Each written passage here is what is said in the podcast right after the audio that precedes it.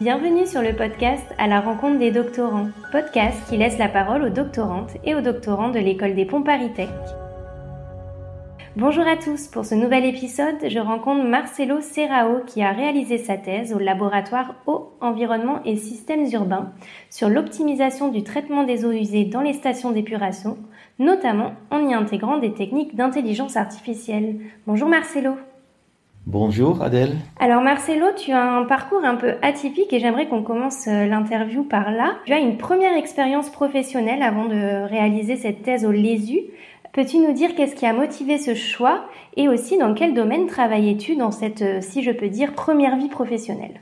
Euh, Oui, tout à fait. je suis un peu étudiante atypique, on peut dire. J'étais toujours intrigué par l'étude, par le, le continuous education on dit ça en anglais. J'aimerais bien comprendre les enjeux en, détail. Et euh, pour ça, j'ai toujours euh, pensé de faire une, euh, une doctorat après mon, mon master's. Mais en fait, comme, tu as déjà dit dans l'introduction, j'ai commencé à travailler dans le domaine de l'eau toujours. Je suis hydrologue d'éducation, ingénieur hydrologie urbaine. J'ai travaillé comme ingénieur de hydrologie pour une mairie en Belgique pour intégrer des questions du l'eau dans l'urbanisme. J'ai travaillé aussi pour un bureau des études où on fait des modélisations pour euh, faire euh, des études sur l'impact de, de, géothermique, des solutions géothermiques, euh, sur la qualité du sous-sol, sur la qualité de l'eau.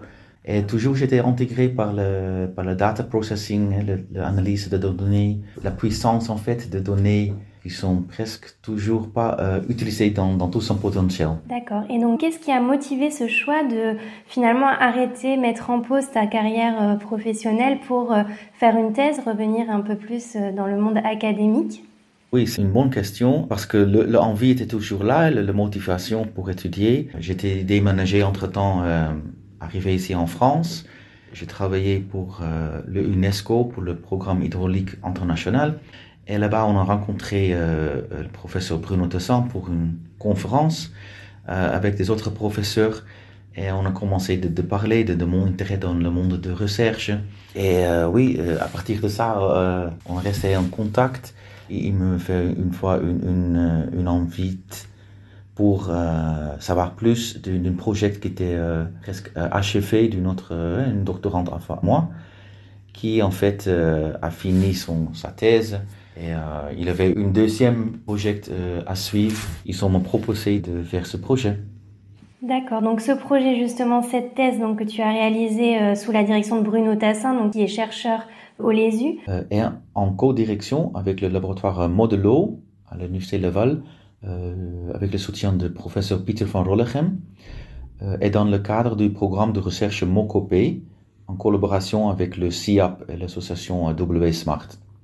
Donc cette thèse s'intitulait Développement d'un système hybride intelligent pour le contrôle et l'optimisation du traitement des eaux usées. Alors avant de rentrer dans le vif du sujet, explique-nous en quelques mots euh, comment fonctionne euh, ce traitement des eaux usées dans une station d'épuration? Les stations d'épuration sont en fait sont là pour euh, traiter des polluants, pour éliminer des nutriments et toutes les matières qui en fait doivent être retirées d'un flux de l'eau euh, sinon, dans, le, oui, dans la, nature aquatique, on va voir des effets euh, désastreux en fait sur la qualité de l'eau. En général, en, France, on a deux à trois euh, étapes de traitement. la première étape, c'est l'enlèvement des matières en suspens, les matières organiques. Ça se fait en fait par des systèmes qui s'appellent bouée activée. La deuxième étape, c'est une étape pour éliminer l'azote souvent euh, par biofiltration euh, en région parisienne surtout.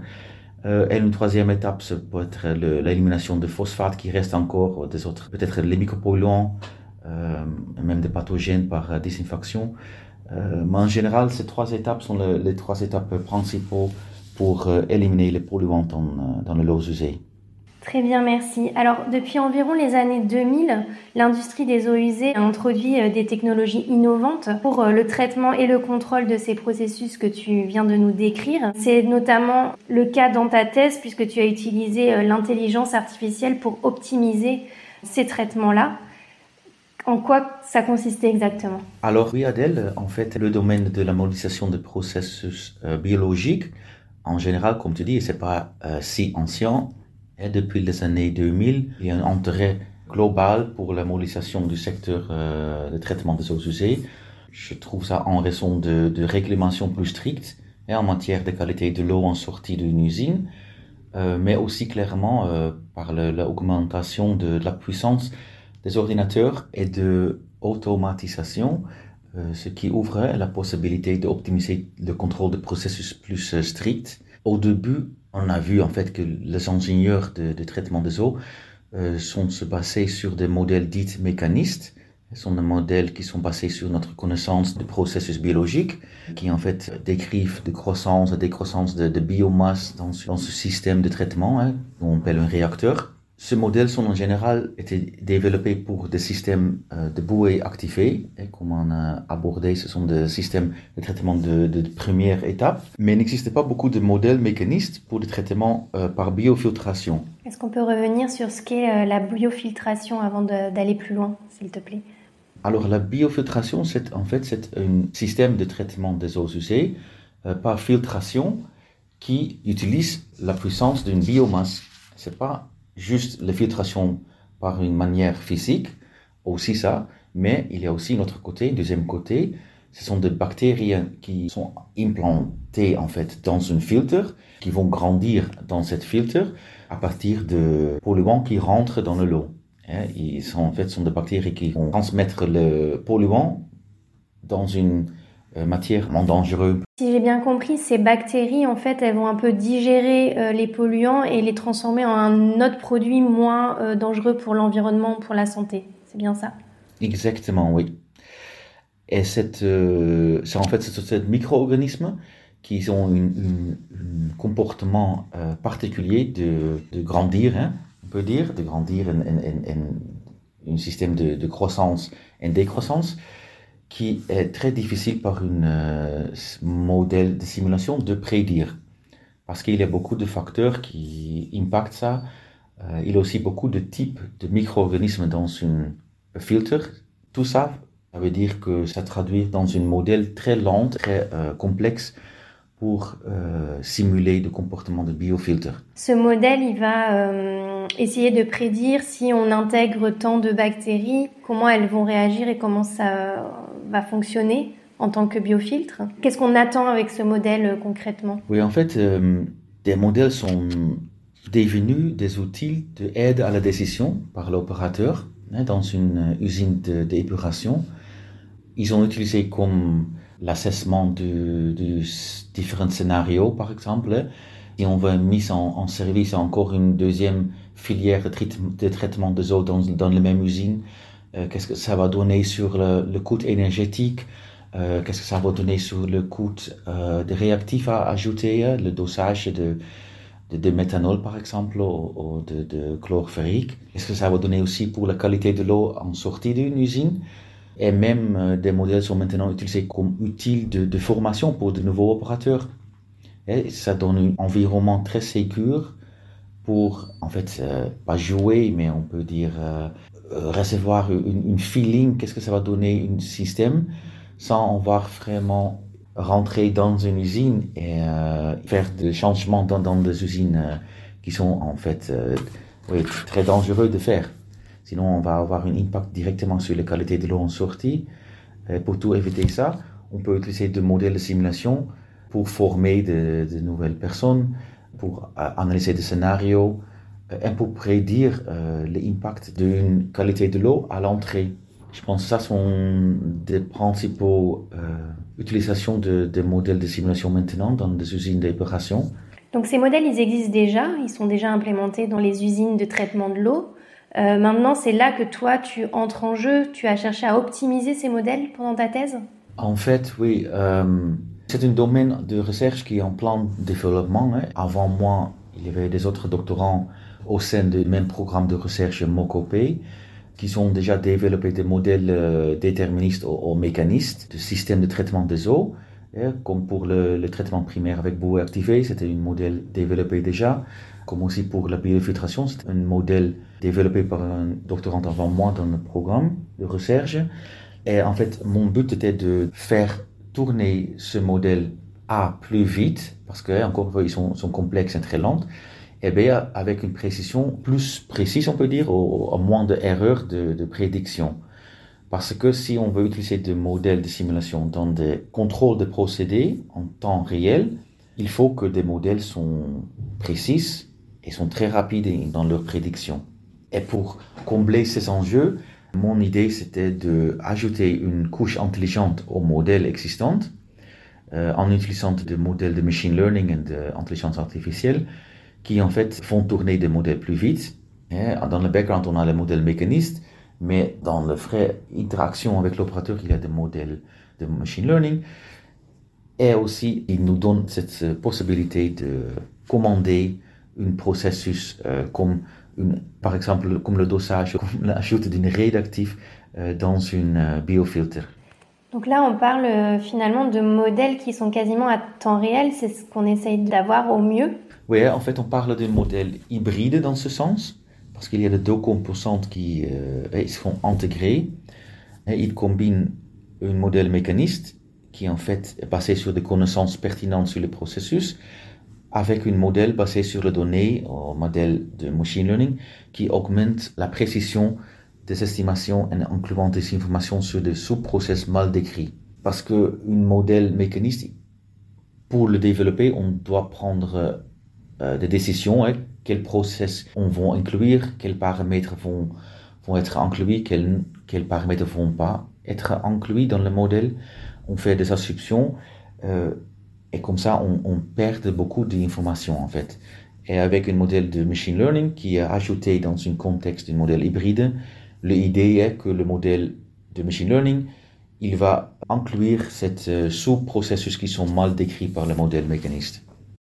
Alors en introduction, tu nous as dit que tu avais fait des études en hydrologie, que tu avais travaillé euh, de nombreuses années dans ce domaine. Euh, là, il y a quand même de grandes compétences en informatique et en mathématiques dans cette thèse-là. Est-ce que c'était des compétences que tu avais déjà ou que tu as appris pendant ce doctorat? Oui, c'est vrai que dans ce type de doctorat où on parle de modèles, hein, de modélisation, euh, modèle mécaniste, modèle machine learning, automatisme, tout ça, c'était pour moi aussi un taux d'apprentissage très vite, euh, même si j'ai toujours travaillé avec des modèles, euh, des modèles de simulation de, de l'eau souterraine ou, de distribution de l'eau potable. Euh, mais c'était souvent, ou presque toujours, à côté de, hein, comme une perspective d'un utilisateur ou d'une consultante dans un bureau des études. Euh, mais oui, pour euh, ce doctorat, c'était vraiment euh, besoin de comprendre en détail qu'est-ce que c'est c'est un modèle, qu'est-ce que c'est un modèle mécaniste, c'est quoi la différence avec un modèle euh, analytique, une statistique, un modèle basé sur des données. Oui, c'est vrai que j'avais une, période au début pour, pour apprendre beaucoup de choses. et le modèle hybride qui, qui était développé dans ma thèse, avec le but, encore une fois, d'améliorer la, la, précision d'estimation de qualité de l'eau en sortie de ce système de biofiltration. En fait, je l'ai appliqué sur trois euh, composantes en l'eau en sortie, hein, une composante de l'azote, une composante de matière en suspens et une composante qui s'appelle DCO qui est là pour la matière organique. Et pour chaque variable en sortie, il y a amélioré le, euh, l'erreur de, prédiction. Ça dépend un peu. Hein. Il y a une erreur de, prédiction qui, était plus pour euh, l'azote euh, et moins pour la matière en suspens. Euh, ça a aussi un lien avec, avec des données qui sont observées. Parce que pour mon modèle, pour le développement de ce modèle, j'avais besoin de, données en haute fréquence qui étaient euh, captées par des capteurs en ligne hein, qui sont vraiment installés dans le lot brut et le lot à l'entrée de l'usine et en sortie du processus. Avec ces capteurs, on a eu beaucoup d'enjeux de travail hein, pour nettoyer les données, pour détecter des données aberrantes, euh, des fautes des capteurs. Et ça aussi, j'ai appris beaucoup que, en général, un modèle, il peut fonctionner pour euh, pour nous, hein, les, hommes en fait, mais euh, il a besoin de données qui sont nettoyées, on a vraiment besoin de données qui sont de haute qualité Et avec oui, ma thèse, j'ai travaillé beaucoup sur ce sujet aussi. Et une fois que les données sont vraiment nettoyées, sont dans de bonne qualité, ça rentre dans le modèle hybride qui prend en fait ces deux composantes, un modèle de machine learning qui ajoute, qui aide un modèle mécaniste euh, et les résultats sont là. Les résultats sont que le modèle hybride euh, améliorait la précision de qualité de l'eau en sortie. Euh, en moyenne, une erreur entre 5 à, à, 10%. Si on compare ça avec des modèles euh, seulement mécanistes, qui ont une erreur de prédiction entre 15 à 20% pour des variables en sortie, ça améliorerait beaucoup. D'accord, donc tu as terminé ta thèse sur une note plutôt positive avec euh, des résultats euh, prometteurs. Est-ce qu'il y a quelqu'un d'autre qui prend la suite? Est-ce que tu, vois, tu as continué ou finalement tu es parti sur d'autres, euh, pistes après ce doctorat? Oui, cette étude a montré qu'un modèle hybride permet de mieux décrire le comportement d'une d'une biofiltrée dans une usine d'épuration en fonction hein, de très grande échelle en fait, que j'ai utilisé les données d'une usine, usine euh, région parisienne. On a amélioré euh, sensiblement la qualité d'estimation, mais c'est vrai, c'est juste une première étape, euh, faire la conception d'une jumeau numérique, on, dit ça en anglais, une digital twin, qui c'est un enjeu très populaire maintenant dans le domaine de recherche, euh, et aussi à côté des opérateurs exploitants euh, on voit ça plus souvent que euh, l'industrie de traitement des eaux euh, va développer vers une, application de, jumeaux numériques qui en fait sont des modèles, comme on a parlé dans, cette podcast, mais ils sont vraiment connectés à le monde réel avec une remonte de données en presque temps réel, des capteurs partout, ils vont donner des de données observationnelles qui rentre dans une première euh, modèle pour nettoyer les données. Ce premier modèle donne euh, suite à un modèle euh, de simulation comme mon modèle hybride qui avait, va donner des résultats et ça donne à un opérateur de savoir est-ce que son système est encore en fonction optimale ou peut-être il doit changer quelques paramètres dans le traitement. Ce sont des enjeux pour le futur. Pour moi, mon doctorat est fini. Euh, je suis en train de publier maintenant euh, trois articles sur, euh, sur trois parties de, de, de ma thèse qui seront publiés, euh, j'espère, assez bientôt. Et moi, professionnellement, je suis rentré plus dans le domaine de, consulting en travaillant comme ingénieur de traitement de données et traitement de systèmes des eaux usées pour une grande société en région parisienne. Mais clairement où je vais aussi avancer des choses sur le digital, euh, sur des modèles de machine learning et sur euh, des digital twins, sur le jumeau numérique. Donc finalement, ça reste quand même la continuité euh, de ce que tu as pu faire pendant ta thèse.